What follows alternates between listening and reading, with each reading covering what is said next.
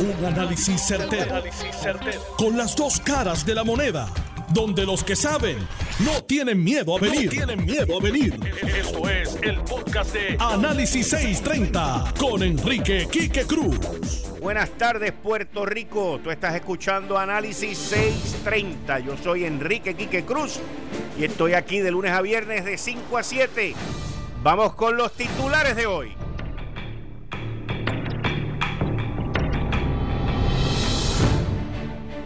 La Comisión Estatal de Elecciones sigue jorobando la economía de Puerto Rico y llevándose por el medio a los billeteros. Bendito sea Dios, señores. Ustedes viven de fondos públicos, no los ataponen. Esa gente salen todos los días a trabajar, a vender billetes y ustedes lo que hacen es hacerle la vida imposible a los anuncios. Hay que sacar eso de, la veda electoral, señores. Hay que sacar eso de la veda electoral. Por ahí viene mucha competencia de juego. Por ahí está lo del sports betting y por ahí van a seguir viniendo y ninguna de esa gente van a tener problemas en competir, ni en veda electoral ni nada de eso. Y quien se va a ir jorobando va a ser el gobierno Así que, o sea, yo, yo esa parte no la entiendo porque es que el gobierno es tan obstaculizador para que el dinero fluya. Esa es la parte que yo no entiendo. Y mira, tiene que salir la primera plana del vocero de hoy para que hagan algo. Vergüenza, señores, vergüenza. Junta de Supervisión Fiscal, por medio de Natalia Yaresco, desmienten el que hayan parado los fondos de emergencia por los terremotos. Y como hoy es el día de desmentir, José Ortiz dice en el periódico El Nuevo Día que hay que apoyar y que hay que sacar a la Autoridad de Energía Eléctrica de la quiebra con el acuerdo que hay ya con los bonistas. Y yo me pregunto, y yo me pregunto, pero la gobernadora no dijo la semana pasada que no. Y ahora José Ortiz dice que sí. En el análisis hay dos vertientes. Y son las 5 y 2 de la tarde. Y eso salió en el periódico esta mañana. Ahí un reportaje a todo switch con fotos y todo. Pues entonces yo tengo que, tengo que llegar a una conclusión de ese análisis. Porque a José Ortiz no lo han desmentido ni lo han votado. Por lo tanto, debo de entender pero voy con el análisis en breve. Voy con el análisis en breve. El representante del Partido Nuevo Progresista, José Memo González, quiere que incluyan a los legisladores en el proceso de atención de emergencia. Hmm. Memo, Memito. Hmm. Voy con el análisis en breve en cuanto a eso. Compran el Molo San Juan, señores. Compraron el Molo San Juan. Impresionante eso, impresionante. Uno se va porque no le fue bien y el otro expande en Puerto Rico porque ya está aquí. Eso es bueno, está bueno, está buena la cosa, está buena la cosa. Pero a, a los dueños del Molo San Juan, al grupo Topman, pues no le fue muy bien, por lo que veo. No le fue muy bien. para que entiendan lo difícil que es hacer negocio en esta isla, no importa cuántos billetes tú tengas. Está interesante esa transacción, pero por lo menos Simon Group, que es quien lo compra, Simon Group es uno de los grupos más grandes de los Estados Unidos, si no el más grande que hay, que tienen centros comerciales, eh, muy poderoso en ese renglón y está apostando. Y eso es importante. Por lo menos la transacción eso es lo que da a entender. Y miren, en Barcelona se lleva a cabo lo que se conoce como el Congreso Mundial. Y esto es de telefonía móvil, tecnología, una cosa brutal. Y han habido un montón de compañías que se han ido, que, que han dicho, mira, yo no voy porque estamos muy preocupados con el coronavirus. Eso es un bimbazo, un bimbazo para Barcelona, porque ese Congreso produce millones y millones y millones de dólares. Empresas como LG, Ericsson, Amazon han decidido darse de baja de ese Congreso que es ahora, creo que es en marzo, febrero-marzo. Y, y ahora anuncia Sony también que no van. Así que la situación es el 24, era el, es el 24 de febrero, pero líderes de tecnología se han dado de baja porque están preocupados por el coronavirus. Hoy es lunes, con el gabinete de los lunes. Esto es Análisis 630, que acaba de comenzar. Son las 5 de la tarde en todo Puerto Rico. Hora de escuchar la evolución del análisis con el gabinete de expertos de mayor conocimiento en la radio puertorriqueña. Las fuentes más confiables. Fiscalización sin colores el Estado no puede pagar por la vagancia, el Estado no puede pagar por la ineficiencia, no puede pagar por la indecisión. Con las dos caras de la moneda, siempre en busca de soluciones. Es hora de escuchar a Enrique Quique Cruz en Análisis 630. 5 y 6 de la tarde de hoy lunes 10 de febrero, tú estás escuchando Análisis 630, yo soy Enrique Quique Cruz y estoy aquí de lunes a viernes de 5 a 7. Y si estás en el área metro, me puedes escuchar por el 94.3 FM en tu radio. Brevemente, al igual que lo hace el vocero hoy en su primera plana, quiero denunciar el abuso, porque es abuso. Y ya yo lo dije aquí hace dos semanas. Y lo volví a repetir la semana pasada. El abuso que tiene la Comisión Estatal de Elecciones con agencias hermanas del gobierno que tienen paralizadas campañas de publicidad por la veda electoral, por la vaina esa que yo te tengo que aprobar. Eso está mal. Eso está mal. Porque esa gente se abrogan un poder que no deberían tenerlo. Y no es ahora, hasta hoy, que el vocero lo saque en primera plana que entonces las cosas empiezan a fluir. Pero tienen eso parado desde después de Reyes, señores. Eso es abusivo, eso es destructivo, porque esta gente no entiende que están pegándole en el bolsillo, por ejemplo, a los billeteros. Y cuando vengan los otros sports betting y los otros tipos de juego de forma privada, que es lo que uno ve en los Estados Unidos, y cuando venga todo eso, como la lotería electrónica, como los juegos de azar del gobierno van a competir en contra del privado que no tiene ese, ese obstáculo, no tiene esa, esa brecha, no tiene ese problema, no tiene ese abuso. ¿Cómo? ¿Cómo? Mientras tanto, miles de billeteros alrededor de Puerto Rico ven sus ventas bajar ven su situación económica afectarse porque alguien allí, en el edificio allí, en la Comisión Estatal de Elecciones, pues para ellos no es una prioridad. Para ellos no es importante, porque el cheque de ellos llega a los 15 y los 30. Y ahí es donde está el problema, señores.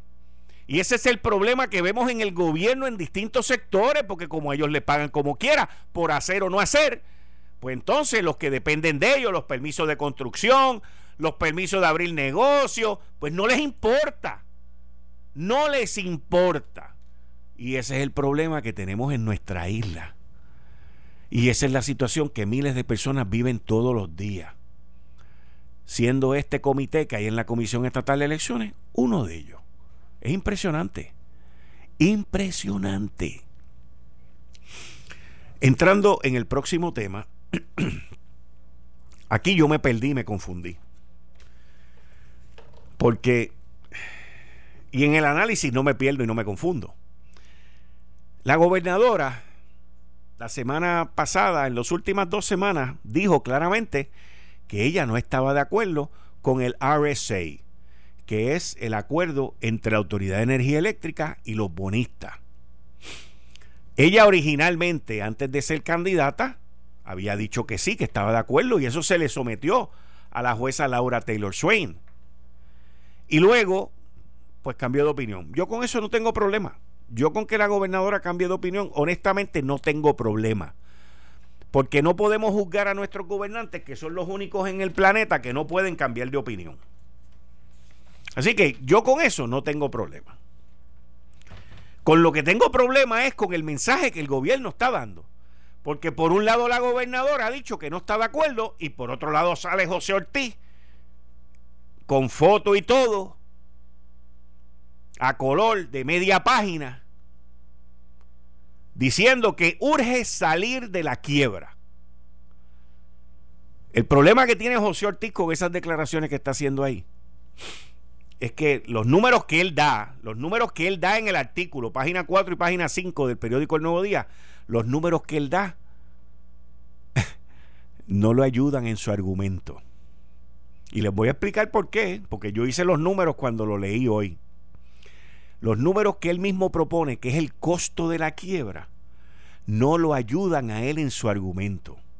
Pero como él es así, de eficiente, una palabra que es pura verdad lo que sale de su boca, y sus intenciones son las mejores para el sistema eléctrico de Puerto Rico, pues, pues entonces uno mira los números, mira sus declaraciones y uno dice, pero es que esto no me cuadra. Y les voy a explicar por qué. Bien sencillo. Son las palabras de él, son sus argumentos económicos. Y él nos dice que la quiebra nos cuesta, el estar en quiebra, él dice, tenemos que salir de la quiebra porque nos cuesta muy caro. ¿Ok? Vamos a decir, vamos, lo voy a llevar por lo que él dice en el artículo, escrito por una de las mejores reporteras que hay en Puerto Rico en estos temas, Joan Isabel González. Y él dice, tenemos que salir de la quiebra porque nos cuesta muy caro.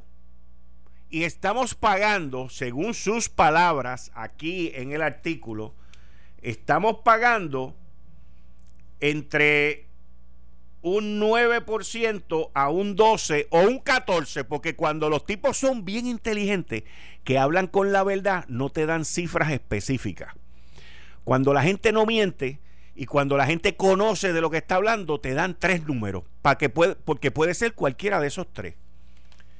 Y él dice aquí, porque lo estoy leyendo aquí de él mismo, el ingeniero compartió con el Nuevo Día un extracto de un resumen del impacto que ha supuesto la degradación crediticia de la Autoridad de Energía Eléctrica a nivel chatarra, especialmente en los acuerdos con empresas de energía renovable. El documento establece que el costo promedio de capital para estas empresas que hacen negocio con la Autoridad de Energía Eléctrica aumenta a base de 9.8% a 12% o 14%. Cualquiera de los tres, usted escoja, porque esto es tipo menú de restaurante de comida rápida. Una clasificación chatarra significa que la entidad puede incumplir con sus obligaciones en cualquier momento. O sea, que él nos está diciendo a nosotros que ese es el costo en esos contratos porque esas compañías le suben el, el, préstamo por hacer negocio con la Autoridad de Energía Eléctrica y, y Energía Eléctrica nos lo sube a nosotros. En otro lado, él dice lo siguiente Estamos pagando 6% más en cualquier préstamo por no tener buen crédito. Gastamos alrededor de 1.500 millones en combustible al año y pagamos 5% de prima sobre ese combustible por no tener el crédito donde lo debemos tener. Ok, están oyendo bien los números, ¿verdad? Vamos a hablar de combustible. Él dice que estamos pagando una prima de un 5% o de un 6%, el número que usted escoja, porque él tiene un menú aquí tipo restaurante de comida rápida para que no te confunda. Pero yo le pregunto a la gobernadora y le pregunto a José Ortiz. Escucha, escucha la pregunta, escucha la pregunta.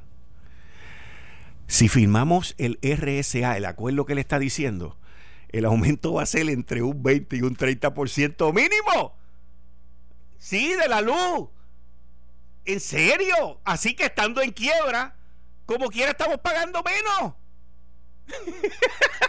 Eh, son las palabras de él, no son las mías. Son los números de él, no son los míos. Pero esa no es la única parte importante que tienen las declaraciones de esta persona que siempre ha, abogado y ha trabajado durísimo con sus asesores y toda la gente que él tiene allí por el bienestar de la red eléctrica de Puerto Rico y todo eso. La pregunta que yo tengo, que le tengo a Jorge Dávila, a los de Fortaleza y a toda esa gente que están allá Trabajando con la gobernadora. ¿A quién le hago caso? ¿Por quién me dejo llevar? Porque José Ortiz dice que hay que firmarlo, la gobernadora dijo que no. ¿Por dónde me voy? Entonces, cuando yo me hago esa pregunta en mi cabeza, yo digo, bueno, pues puede ser que estén jugando al good cop, bad cop. El good cop es el que dice, yo no estoy de acuerdo, que es la gobernadora, el policía bueno. Y el policía malo es el que te da el ticket, que sale diciendo, no, hay que firmar el acuerdo. O sea, que están en compinche ellos entonces. Y, llego a la conclusión de que esto es una estrategia por parte de los de Fortaleza, de que están de que están de acuerdo con lo que están diciendo, porque son las 5 y 15 de la tarde y al tipo no lo han votado. Por lo tanto, es parte de la estrategia de comunicaciones que se está llevando a cabo entonces. Es lo único, es la única conclusión que puedo llegar. No existe otra. No existe otra. Mira, José, tú dijiste esto. No, yo creo que es al revés. Perdón, espérate. Déjame darle rewind. le doy rewind. Mire, gobernador, usted no se preocupe. Yo digo eso y usted diga lo otro. Y olvídese, vamos para adelante. Yo agarro todos los cantazos y conmigo no hay ningún problema. Ah, pues está bien, José, dale tú. Y mira dónde estamos. Pero los números de José no concuerdan. No concuerdan. Y no pueden concordar porque estamos en quiebra. Así que él dice que para pagar menos tenemos que coger un aumento en la luz de 20 a 30%. y, y que esa va a ser la fórmula mágica para salir de la quiebra, porque lo demás, pues es malo. Dios mío. Vengo con el video ahora. Vengo con el video. Vengo con el video de la gobernadora. Voy a analizar el famoso video ese ya mismo. Tú estás escuchando Análisis 630. Yo soy Enrique Quique Cruz y estoy aquí de lunes a viernes de 5 a 7. Bueno, sin el enredo de que la gobernadora dijo que no al acuerdo y que ahora José Ortiz dice que sí porque nos sale más caro estar en, la quiebra. Sin embargo, los números que él nos da, nos sale más barato estar en la quiebra. Eh, esto es inverosímil, by the way. Y no voy a hablar del negociado y de Edison y esa gente, porque eso es otro animal de dos cabezas que está brutal también. Ahora van en una gira alrededor de Puerto Rico, el negociado de energía. Y es interesante, miren, eh, voy con el video ya mismo, pero es interesante porque José Ortiz se ha pasado diciendo que la Autoridad de Energía Eléctrica lo que hay allí son chatarra. Inclusive, inclusive, en el artículo ese que sale en el Nuevo Día, él dice que estamos cogiendo de bobo a, los que venden energía porque el riesgo lo van a tener ellos. Eso lo dice ese artículo, señores. Esto es, esto es una cosa de loco, de loco. Pero como la verdad es tan y tan grande cuando José Ortiz habla y él quiere el bien para todos los puertorriqueños, pues entonces eh, hay que seguir, ¿verdad, gobernador? Hay que seguir con él, no importa.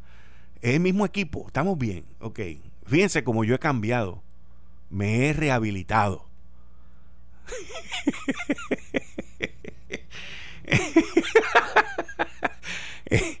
tipo habla con la verdad, hay que creerle. El resto es historia, olvídense de eso. Anyway, vamos, vamos a seguir en esto. El video de la gobernadora. La gobernadora y su campaña pues hacen un video donde se exalta la figura de la gobernadora donde se promueve la figura de la gobernadora y dentro de esa promoción está basado en el response, en la respuesta que ella como gobernante dio ante los temblores y los terremotos que han habido en Puerto Rico. De diciembre 28 a enero 12 o 14 por ahí, aunque sigue temblando, pero y by the way, mañana yo voy para Guánica. Este programa lo vamos a llevar mañana en vivo, en directo, desde las 5 de la tarde desde Guánica, en el Hotel Copa Marina. Vamos a estar allí al igual que Carmen Jovet, va a estar más temprano que yo, pero yo voy, voy a estar allí, así que es un, es un programa especial desde Guánica con la reapertura de la carretera y el levantamiento de Guánica, ¿ok? O sea, y esto es algo que estamos trabajando todos desde la semana pasada, vamos a estar allí y mañana yo estoy en Guánica desde temprano. Así que los alcaldes de la zona quieren ir, quieren estar conmigo allí, no tengo ningún problema.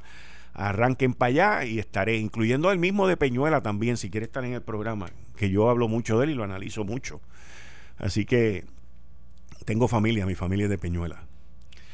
Así que la gobernadora hace este video y resalta su imagen. No solamente resalta su imagen, sino resalta la respuesta del gobierno. El video tiene un problema. Y no es que diga Comisión Estatal de Elecciones, ni esto, ni lo otro. No, no, no. El, video tiene un, un, problema que parece que nadie lo vio. Y el problema que hay en estas cosas, en las campañas, es que hay mucho cheerleader. ¿Usted sabe lo que es un cheerleader? Chi, chi, ah, vaya, sí, ah, va, vamos, vamos, eso. Diablo, qué brutal este ese video, me hizo llorar. Ese es el problema. Y no hay nadie que venga y mire el video y se pregunte, ¿eso que dice el video sucedió así? La respuesta del gobierno, no de la gobernadora la respuesta del gobierno fue como está en el video.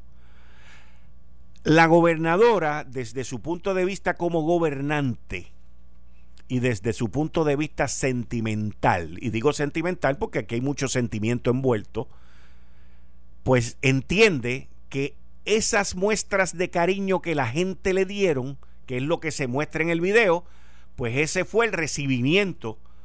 Y esas fueron las muestras de cariño y de gracia que la gente que sufrió esos embates le dieron a ella cuando ella está, ha estado allí. Y ella entiende que ese fue su trabajo. Por lo tanto, sale el video con las muestras de cariño y de agradecimiento de toda esa gente y toda la cuestión y todo lo que hubo.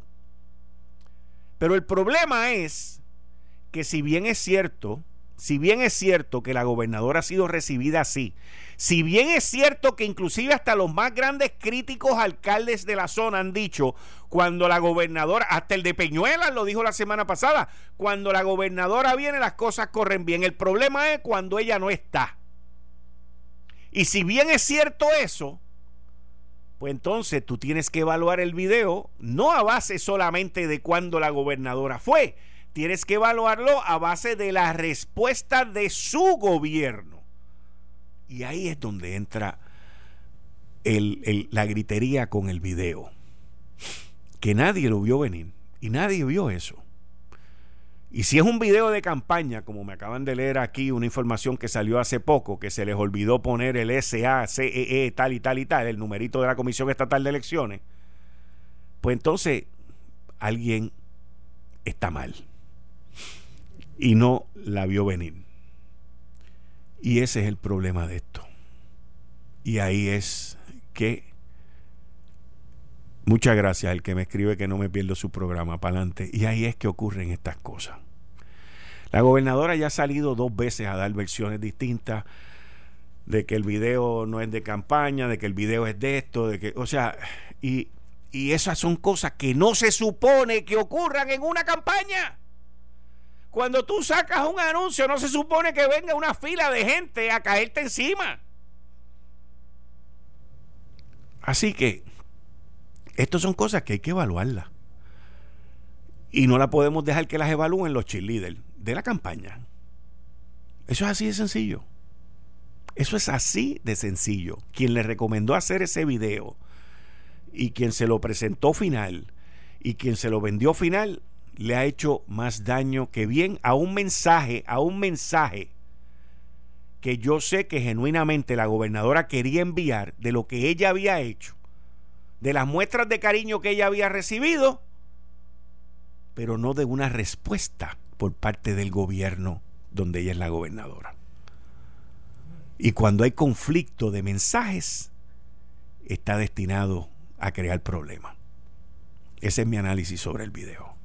Regreso en breve. Eh, estás escuchando el podcast de Noti1. Análisis 630 con Enrique Quique Cruz.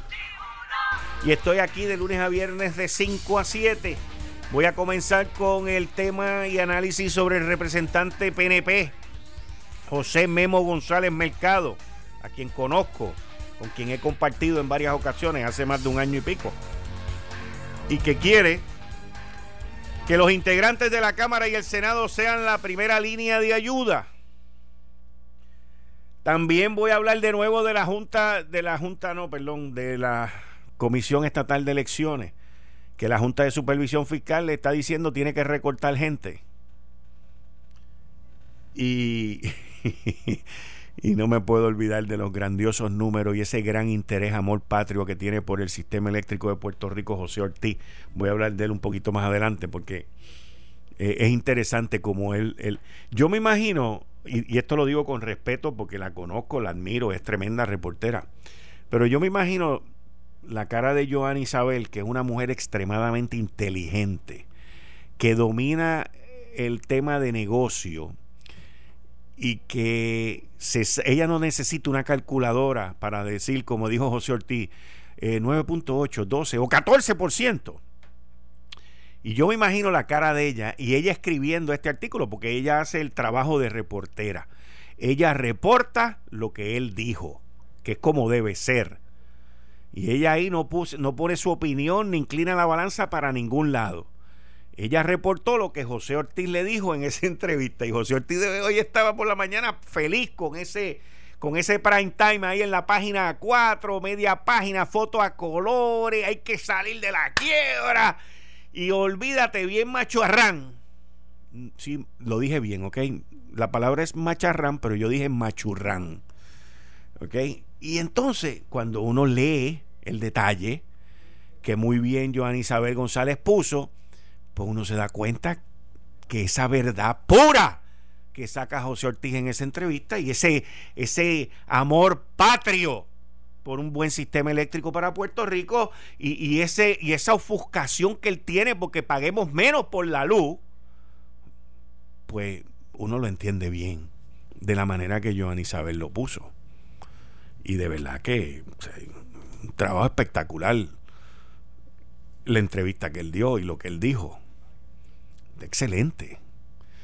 Son las 5 y 35, no le han pedido la renuncia de Fortaleza, por lo tanto él está siendo el policía malo de Fortaleza y la gobernadora dice por un lado que no y José Ortiz dice que sí. Es la primera vez en una administración, mis queridas amigas amigos, en Puerto Rico que vemos que un tipo, un tipo no, perdónenme, que el director ejecutivo, un profesional, un tipo que tiene un amor patrio por el sistema eléctrico, por los retirados de la Autoridad de Energía Eléctrica, él los quiere, los ama y él quiere lo mejor para ustedes. mira, mira si José Ortiz quiere a los retirados, que no paga el sistema de retiro, le debe más de 400 millones de pesos, pero en el aumento de la luz va a poner unos centavitos ahí para ustedes. Así que no se preocupen por eso, que lo de ustedes va a venir ya mismo también. Entonces, es la primera vez que vemos en Puerto Rico que un director ejecutivo de una dependencia gubernamental, pues se ve en contra de lo que dijo el gobernante y han pasado ya más de 12 horas y no hay ningún problema. Así que e, esto es historia lo que estamos viendo, pero usted tiene que entender que la gobernadora Wanda Vázquez quiere lo mejor para Puerto Rico, para los puertorriqueños. Y José Ortiz quiere lo mejor para los retirados de la Autoridad de Energía Eléctrica, para los que van a invertir en la Autoridad de Energía Eléctrica y, y para los clientes de la Autoridad de Energía Eléctrica y para los bonistas de la Autoridad de Energía Eléctrica también.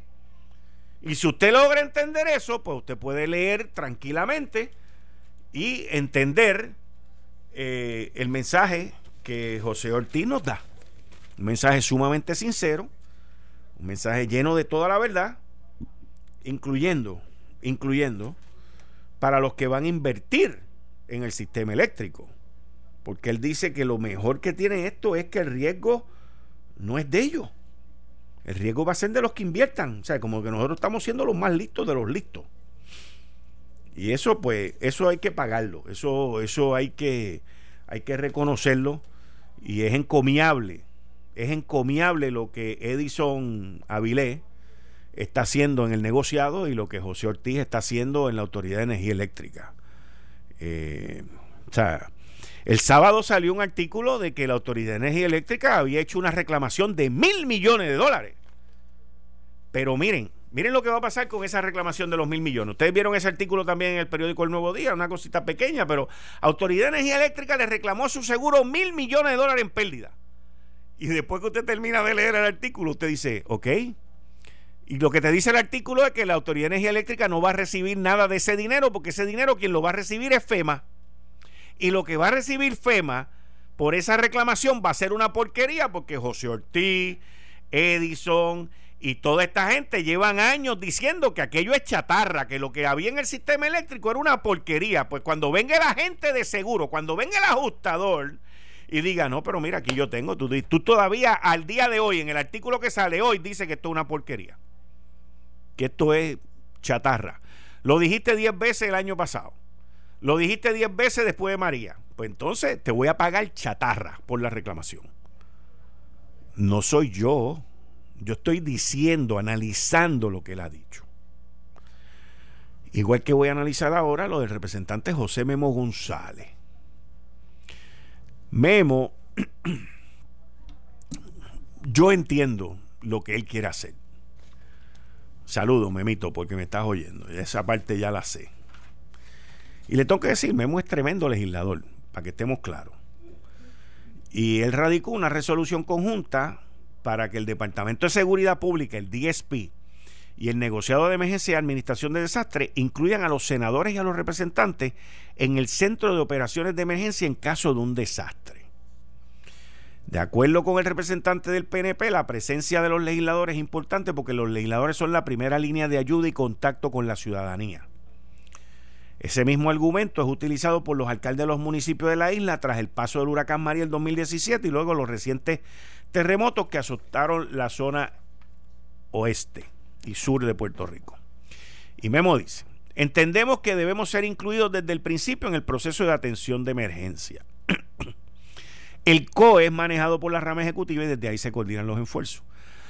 Y dice Memo, los legisladores han fungido como intermediarios entre el gobierno los gobiernos municipales y las comunidades, brindarle acceso a los legisladores al COE redundaría en beneficio para el manejo de la emergencia. No obstante, la erradicación de esta medida se produce a solo semanas de que se señaló que varios legisladores se señaló a varios legisladores de politizar la entrega de suministros destinados a los sobrevivientes del terremoto después del 7 de enero. Ok. Y yo entiendo también, según dice la parte de la nota de prensa de endy.com, yo entiendo que, por ahí es que viene el pedido de, Memo y de los legisladores. Y él es el valiente, by the way, porque él fue el que dijo, pues está bien, me tiro yo. Porque nadie se atrevía a hacer eso, ¿eh? Y él viene y se tira. ¿Qué? Hay que darle, hay que darle mérito a él por eso. Pero la realidad en esto es que hay solamente una manera, una manera una sola manera que tú puedas incluir a los legisladores en, en, ese proceso. Solamente existe una manera. Y no puede ser porque tú seas legislador. De la única manera que yo podría entender que un legislador del partido que sea se puede incluir entre los primeros que responden a este tipo de cosas es si ese legislador tiene las licencias, tiene los adiestramientos y tiene el conocimiento para eso. De lo contrario, van a estorbar. No tengo ningún problema si los, toda la legislatura quiere coger el adiestramiento, que se lo dé el negociado de emergencia, de manejo de emergencia, y todos se quieren identificar, eh, perdón, cualificar como first responders, como los primeros que pueden responder, adelante, metan mano. Pero así porque sí, no puede ser. Y le voy a explicar a Memo y a los demás por qué. Y yo estoy seguro que Memo va a estar de acuerdo conmigo, by the way. Porque él no es. Él tiene allá arriba y él es inteligente y él entiende. Porque lo que nosotros hemos llamado hasta ahora desastre, aparte del huracán María, que sí lo fue, eh, al igual que el terremoto allá en el área sur, para ese sector, no es lo mismo si aquí hubiese un terremoto, que Dios no lo quiera, de 7.7 o de 8, eh, y que hayan muerto miles y miles y miles de muertos. Los legisladores no tienen el conocimiento, no tienen el adiestramiento, no tienen, como, como decimos en la calle, el know-how para manejar este tipo de situación. Y lo digo porque desde un punto de vista responsable, en caso de verdad de un desastre de mayores eh, repercusiones en Puerto Rico, eh, los legisladores podrían ser un estorbo, podrían causar muertes. No los legisladores, cualquier persona que no sepa lo que está haciendo. Yo tomo, yo tomo el, el interés de Memo y de los representantes y les digo, adiéstrense, adiéstrense, que es lo que deben, deben hacer. Si ustedes están adiestrados para lo que quieren hacer, no tengo ningún problema. Al contrario, le harían un gran favor y trabajo a Puerto Rico en caso de que hubiese un desastre, porque vamos a necesitar mucha gente. Le voy a dar un ejemplo que lo estableció la línea aérea que fue una de las pioneras en la aviación eh, después de los 80 y los 90. Eh, uno trabaja en una línea aérea y en algún momento pues puede haber un accidente. Y todos los que trabajábamos en esa línea aérea no podíamos participar de ser los primeros que respondíamos en caso de una emergencia, de un accidente. Para eso los directivos de la empresa y los jefes de la empresa y los empleados de abajo iban a través de un proceso de entrevista, orientación y adiestramiento y se estableció un programa, por ejemplo, en American Airlines, un programa que no sé si todavía se llama así, que se llamaba CARE, que esos son los first responders, los primeros que salen. Yo pertenecí a ese programa y yo estaba acreditado, entrenado para ser parte de ese grupo, que si hay un accidente, ellos escogen quiénes son los que van. A mí, por ejemplo, me tocó el accidente del avión que se estrelló en noviembre 5 del 2001 en Long Island. Me tocó manejar toda esa crisis desde República Dominicana. Y el punto que traigo con esto es que no todo el mundo eh, está listo y está preparado y tiene los conocimientos. Me acaban de contestar. El, programa continúa en American Airlines y se llama CARE. Nos, en, en American fue la, la líder en la industria, no porque haya tenido un accidente, sino porque entendía que hay un por ciento de riesgo y agarró, en una época, yo me acuerdo, comenzamos, éramos como 400 empleados en todo el sistema. Eso incluye Europa, incluye Estados Unidos, incluye Latinoamérica, porque tú tienes que tener gente que hable de todos los idiomas de donde ocurra la situación. O sea, si hay un accidente en Brasil, por ejemplo, pues la probabilidad es de que a mí no me envíen, porque yo no sé hablar portugués, y de que manden gente que, que están en alrededor de todo el sistema que hablan portugués. En el caso de República Dominicana, como la mayoría de la gente que falleció eran de República Dominicana y yo estaba a cargo de todo el Caribe, pues me, me, mandaron para allá y me activaron. La palabra es te activaron. Y para que usted tenga, Memo, para que tú entiendas esto, esto es mucho más complicado que ser una persona de primera línea. Nosotros teníamos allí dos psicólogos, éramos sobre 60 empleados yo diría que como 70, 80 empleados que estábamos en República Dominicana cuando ese accidente ocurrió. Y diariamente allí había permanentemente dos psicólogos. Y si uno lo pedía, mira, necesito hablar con el psicólogo, estoy bien cargado, o sea, estoy sobrecargado, pues tú ibas y te sentabas. Y si el psicólogo determinaba que te tenías que coger unos días de descanso, te cogía los días de descanso. Al igual que el psicólogo determinaba que no deberías de seguir, te cogían y te mandaban para tu casa tranquilo y feliz de la vida y te daban las gracias, aunque tú dijeras que no. O sea, esto no es lo que ustedes piensan. Y, yo hablo de este programa por lo innovador que el programa fue, por, el continuo adiestramiento, porque esto no es ir a coger un examen y ya, pues están, y a los 10 años tú ni te acuerdas. No, no, esto es constante. Y si tú no tomas los adiestramientos constantemente, te sacan de la lista y no te activan más. Y, y, si, y si la legislatura quiere hacer lo que Memo dice, no lo debería de aprobar como está, lo debería de aprobar con las con los componentes que yo estoy dando aquí y lo debería de hablar con, con Nino, lo debería hablar con el secretario del DSP y lo debería hablar con la gente que saben de eso. ¿Ok? Y los que saben de eso saben que no quieren gente allí entre medio cuando hay que hacer algo. Y esto es bien importante. Esto es extremadamente importante. Porque el querer hacer bien puede causar mucho mal y mucho daño.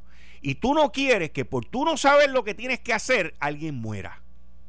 Uf, eso, ese peso tú no lo quieres. Cuando uno, uno quiere ayudar, y yo entiendo, es, es muy encomiable lo que quiere hacer Memo, pero tiene que ser adiestrado, certificado y sin tajuretes políticos en esto para hacer nada. Para hacer nada. Porque seguro que se va a necesitar mucha gente, seguro que se va a necesitar mucha ayuda, pero adiestrada, no que entorpezcan. Así que es un gran principio a una idea. Y no deberían de estar en el COE no deberían de estar en el COE porque en el COE no hacen falta, hacen falta en el field, hacen falta allá afuera. Pero yo entiendo que esa iniciativa debería ser algo que lo acoge el gobierno central, que lo acoge el negociado de, de manejo de emergencia, porque aquí hay que adiestrar gente. Y aquí vamos a necesitar muchos voluntarios y voluntarias en caso de que ocurra. Y esa gente tienen que estar adiestrados, tienen que estar certificados. Así que vamos por buen camino, pero hay que estudiar, hay que educarse y hay que adiestrarse. Así que este esto es bien importante. Esto es bien, bien importante, bien importante en el COE, ¿quiénes tienen que estar en el COE? En el COE tienen que estar los que mandan, los estrategas, los que toman las decisiones. Todos los demás tienen que estar en la calle, tienen que estar en el field. Porque nosotros en Puerto Rico tenemos un problema de que muchos quieren ser cacique y nadie quiere ser indio. Y en estas situaciones hacen falta más indios que caciques. Así que vamos a mirar eso. Y quienes primero también deberían de tener el adiestramiento son los 78 alcaldes, señores. Vamos a empezar de adentro hacia afuera. Esto debe de comenzar por los alcaldes y los empleados municipales. Después que se adiestren a los alcaldes y a los empleados municipales de los 78 municipios, luego entramos en el Ejecutivo y luego entramos en la legislatura. Si lo queremos hacer, vamos a hacerlo bien. Y es tremenda idea la que da Memo. Vamos a ejecutarla bien, vamos a prepararla bien y vamos a certificar. Y, y vamos, eh, si no, si no, miren, miren hacia afuera.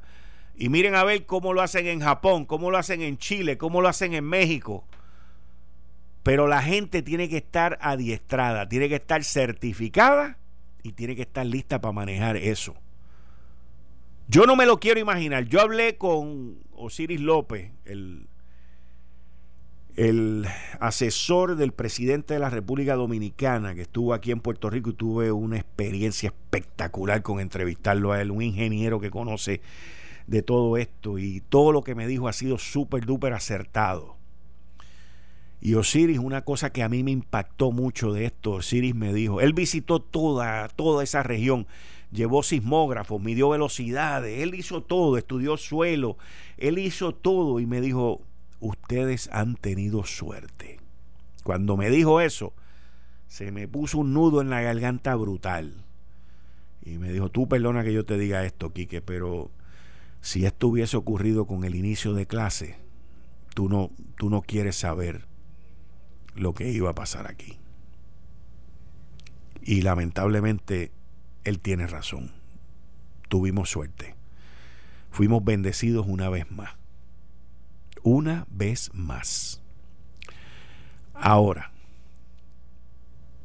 imagínense que no nos queremos imaginar. Un desastre como ese y los legisladores y todo el mundo metido en el revolú ese. No se puede. No se puede. Imagínense el peor desastre que puede ocurrir en esta isla y quién usted quiere que esté ahí para ayudarle a usted. Usted quiere al tipo más bravo, o a la persona, a la, dama, a la mujer, al hombre, al que sea más bravo. Y yo entiendo que en Puerto Rico estamos escasos. Yo entiendo que en Puerto Rico tenemos una cantidad de gente, yo todavía me acuerdo de la época de la defensa civil, tenemos una cantidad de gente que son unos duros de verdad. Ese señor que está ahora ahí en manejo de emergencia, los otros días me hicieron una historia de que él fue a una escuela, Nino Carrera fue, eh, Nino fue a una escuela y, se metió allí para sacar unos instrumentos para unos estudiantes, creo que fue en Guayanilla y él sabiendo que el edificio y la escuela estaban todos escraqueados y toda la cuestión, él vino, fue allí eh, con un dron, con un avioncito de eso, inspeccionó, reforzó las paredes, hizo todo, entró, sacó los instrumentos y se acabó. Pero él sabe de eso. Y como él necesitamos mil, pues vamos a empezar a identificarlo. Vamos a empezar a identificarlo.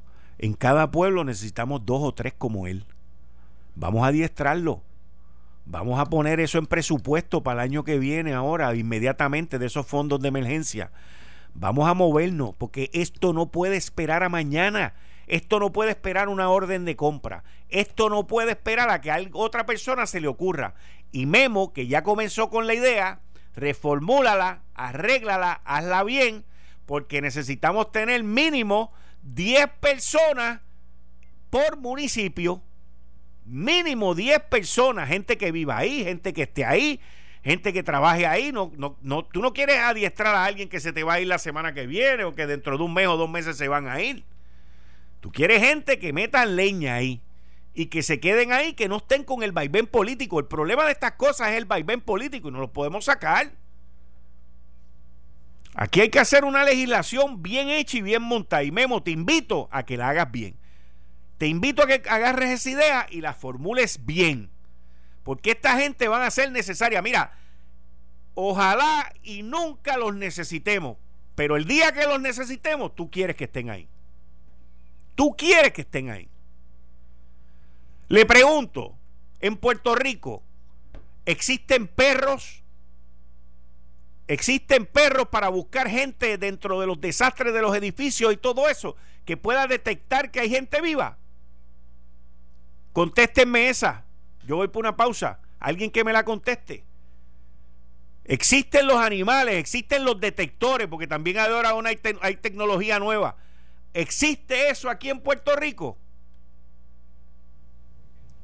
Vamos a comenzar por lo más básico que son las necesidades que tenemos. Y para eso, este programa está aquí de lunes a viernes de 5 a 7 y yo también, Enrique Quique Cruz.